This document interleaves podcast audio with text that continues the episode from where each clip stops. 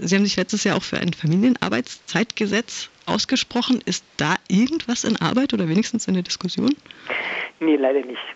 Ähm, es wäre sehr schön, wenn sich da was bewegen würde. Also weder an den 21 Prozent hat sich was geändert, noch an dem Vorbild Frankreich, die uns immer noch voraus sind. Ähm, und beim Familienarbeitszeitgesetz, da ist auch noch nicht, nicht wirklich was in Schwung gekommen, was aber eben auch an dem Koalitionsvertrag liegt, wo dieses ähm, Gesetz oder überhaupt was in die Richtung zu unternehmen, als für nicht notwendig empfunden wurde. Ähm, logischerweise von den eher konservativen Kräften und äh, nicht ähm, von der SPD. Die hätten das gerne umgesetzt. Das diesjährige Motto heißt ja auf Augenhöhe verhandeln. Wir sind bereit. Ähm, Sie haben letztes Jahr eben von unbezahlter Familien- und Sorgearbeit gesprochen. Auch da hat sich wahrscheinlich wenig getan im letzten Jahr, würde ich mal vermuten. Frauen unterbrechen ihre Karriere für die Kinder. Ähm, dann sind wieder die Karrierechancen äh, kleiner. Das ist ein Circulus viciosus. Es geht auch um tradierte Rollenbilder, um die Berufswahl, abhängig vom Geschlecht. Sie haben letztes Jahr gesagt, äh, Frauen sollen das mehr hinterfragen, Männer auch, und über Gehaltserhöhung sprechen. Ähm, wir hatten jetzt ein Gerichtsurteil im letzten Jahr, da ging es um die ZDF-Redakteurin Birte Meyer und die hat ihren Prozess ja verloren, erstinstanzlich, und wurde auf zweiter Instanz dann abgewiesen.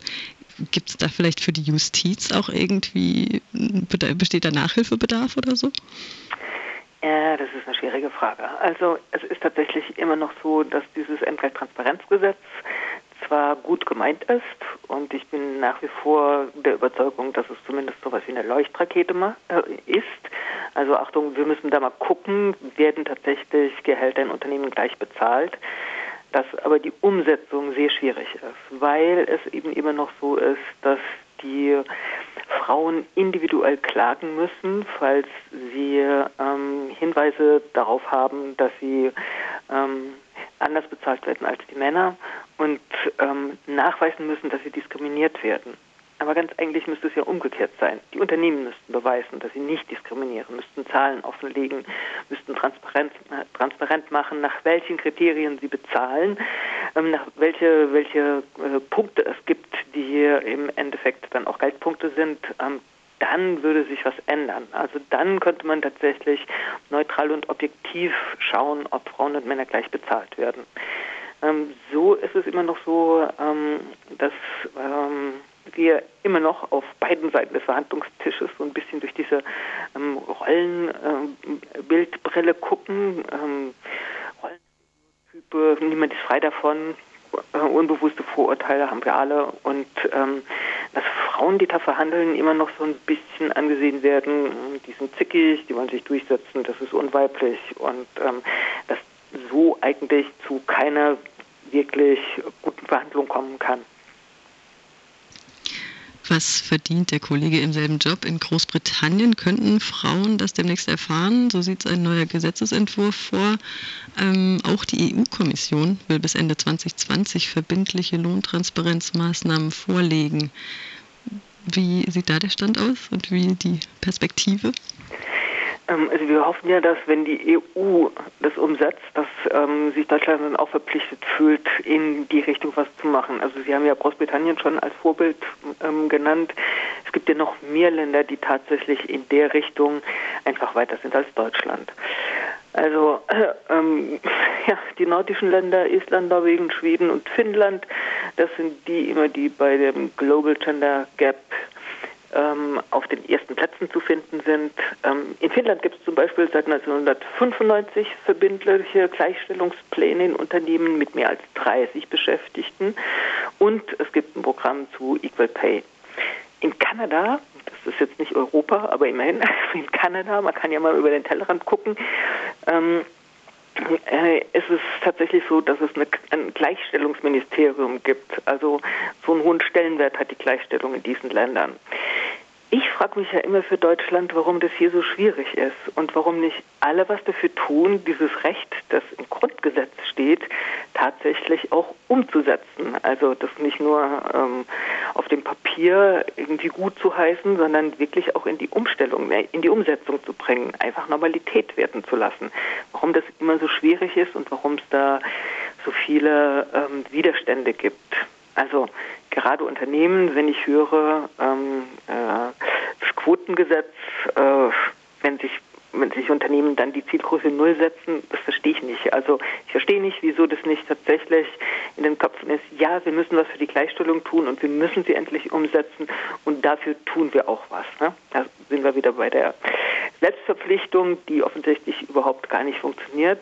Und Justizministerium und Bundesfamilienministerium sind ja gerade auch dabei, das ähm, Hypo-Gesetz, wie es heißt, äh, nochmal unter die Lupe zu nehmen und nochmal zu verschärfen, was ich sehr unterstütze. Es wird wieder nur ein kleiner Schritt sein, leider, aber immerhin. Wir bleiben dran und ähm, es geht in die richtige Richtung. Ich hätte sogar tatsächlich noch eine gute Nachricht. Die US-Fußballer unterstützen jetzt die US-Fußballerinnen bei ihrer Equal Pay-Klage. Es ist systematische Diskriminierung aufgrund des Geschlechts. Das hätte nie passieren dürfen. Im Profisport ähm, habe ich teilweise schon von Fußball, gerade Fußballfreunden, Freundinnen, manchmal so diese Aussage gehört, ja, Frauenfußball ist nicht das Gleiche oder die bringen nicht die gleiche Leistung, deswegen bekommen die auch weniger. Was entgegnen Sie denn auf sowas? Also, ähm, wenn wir uns angucken, wer wie oft Weltmeister war, Männernationalmannschaft, Frauennationalmannschaft, punktet die Frauennationalmannschaft. Ich weiß nicht genau, nach welchen Kriterien da äh, unterschieden wird, warum Frauen nicht gleiche Leistung bringen wie Männer? Schießen sie weniger Tore oder ähm, laufen sie langsamer? Oder ähm, äh, also ich verstehe die, den Unterschied überhaupt gar nicht. Aber es geht ja noch weiter. Ähm, äh, Im Moment gibt es ja auch so E-Sport oder E-Sport oder E-Sport. Ähm, und da ist es ja so ähnlich. Also es gibt Trainingscenter für Männer, wo Frauen nicht so gern gesehen sind. Es gibt höhere Preisgelder für Männer. Es gibt ähm, höhere Sponsorengelder für Männer. Ähm, es, es setzt sich in allen möglichen Bereichen fort. Und wenn wir gerade im digitalen Bereich sind, das ist ja das nächste große Thema, wo wir wirklich höllisch aufpassen müssen, dass sich das, was wir jetzt in der realen Welt haben, in der binären Welt nicht wiederholt. In Bezug auf 2020 würde ich jetzt auch nochmal auf die Aussage der Bundesministerien für Familie, Senioren, Frauen und Jugend, Dr. Giffey, eingehen zu ihrer vorgelegten Gleichstellungsstrategie. Da zitiere ich mal, die Gleichstellung in allen Ministerien und damit in allen Lebensbereichen soll zum Maßstab werden oder wird zum Maßstab. 2020 ist das Jahr für Gleichstellung. Dafür setze ich mich ein. Was ist von dieser nationalen Gleichstellungsstrategie zu halten? Ähm, was ich erst ganz, also erstmal ganz großartig finde, dass es, dass Gleichstellung nicht mehr nur Aufgabe des Bundesfamilienministeriums ist, also des BMFSFJ und der Familienministerin, äh, wie auch immer sie heißt, im Moment Frau Dr. Giffey, die sich sehr einsetzt für Gleichstellung, ähm, sondern dass es in, in allen Ministerien und in allen Ressorts wichtig ist, Stellstrauben zu finden, die die Gleichstellung ähm, zur Normalität macht. Also im Arbeitsministerium logischerweise, ja, im Sozialministerium, im Wirtschaftsministerium. Ähm, alle, wenn alle zusammen tatsächlich an dieser Gleichstellung arbeiten, dann schaffen wir das vielleicht tatsächlich schneller, als das im Moment, ähm, wenn wir so zurückrechnen und vorrechnen, möglich ist.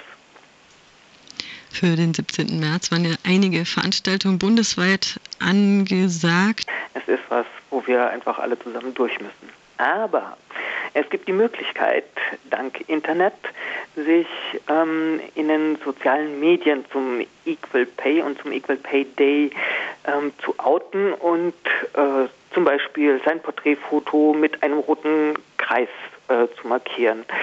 Ähm, oder ähm, auf der Equal Pay Day Seite equalpayday.de slash mitmachen slash gibt es auch Vorlagen für Posts. Also man kann aktiv werden, auch wenn man nicht auf die Straße geht, ähm, um deutlich zu machen, Coronavirus, du kannst uns nichts. Das war jetzt der Werbeblock. Dann hätte ich noch ja. eine letzte Frage. Ähm, ab Montag fällt hier in Baden-Württemberg und in Bayern ist es, glaube ich, schon länger so die Kinderbetreuung komplett aus. Wie wirkt sich das denn auf erwerbstätige Familien aus? Wer bleibt mit den Kindern zu Hause? Was orakeln Sie? Tja. Ich hoffe, dass ähm, Mütter und Väter in der Zwischenzeit tatsächlich so weit sind, dass sie sich ähm, das teilen, also die Zeit, die sie da auffangen müssen, dass sie sich die teilen, zumal ähm, die Großeltern als Betreuungspersonal ja im Moment auch weitgehend ähm, nicht genutzt werden sollen, was ja auch alles richtig ist.